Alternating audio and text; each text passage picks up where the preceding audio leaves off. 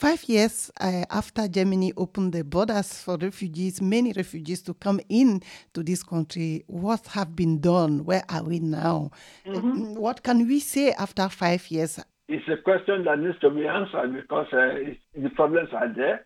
But those who who were who were very much uh, hyped about it at the time, you can see majority of them uh, have disappeared. The thing is, uh, four years ago or five years ago, all over this country there was uh, refugees welcome.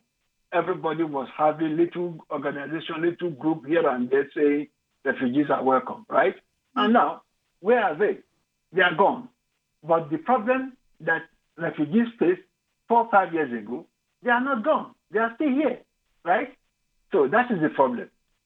Commitment has to be there, even for supporters to say yes, they want to they want to make sure that these problems are dealt with.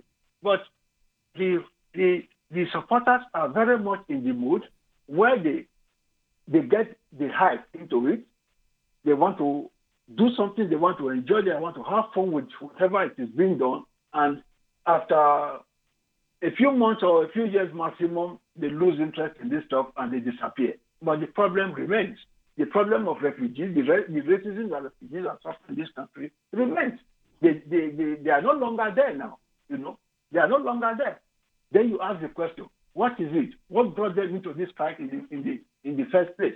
You know, and this is, uh, this is the thing that uh, uh, um, bothers many people like me who are critical of white supporters because at the end, you do not see this commitment among very many of them. They do it for the hype and disappear for whatever reason, is their right. But they let them not tell us how to do this or what to do with it because we are the ones who suffer it, and therefore our voice must be at the front in the struggle uh, uh, to redress it. Definitely. Uh, we are there, and that is where we continue to show uh, our commitment because there is no, there is no, there is no way we can abandon it. You know, there's no way we can abandon it. There's no uh, there's no possibility for us to to do it otherwise. You know, so that is uh, that is the the reality of, of what, what, what we, we, we do. Dr.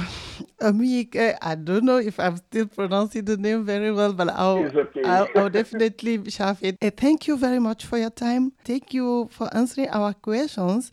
Thank you. Uh, thank you for empowering us too. Thank you. Thank you.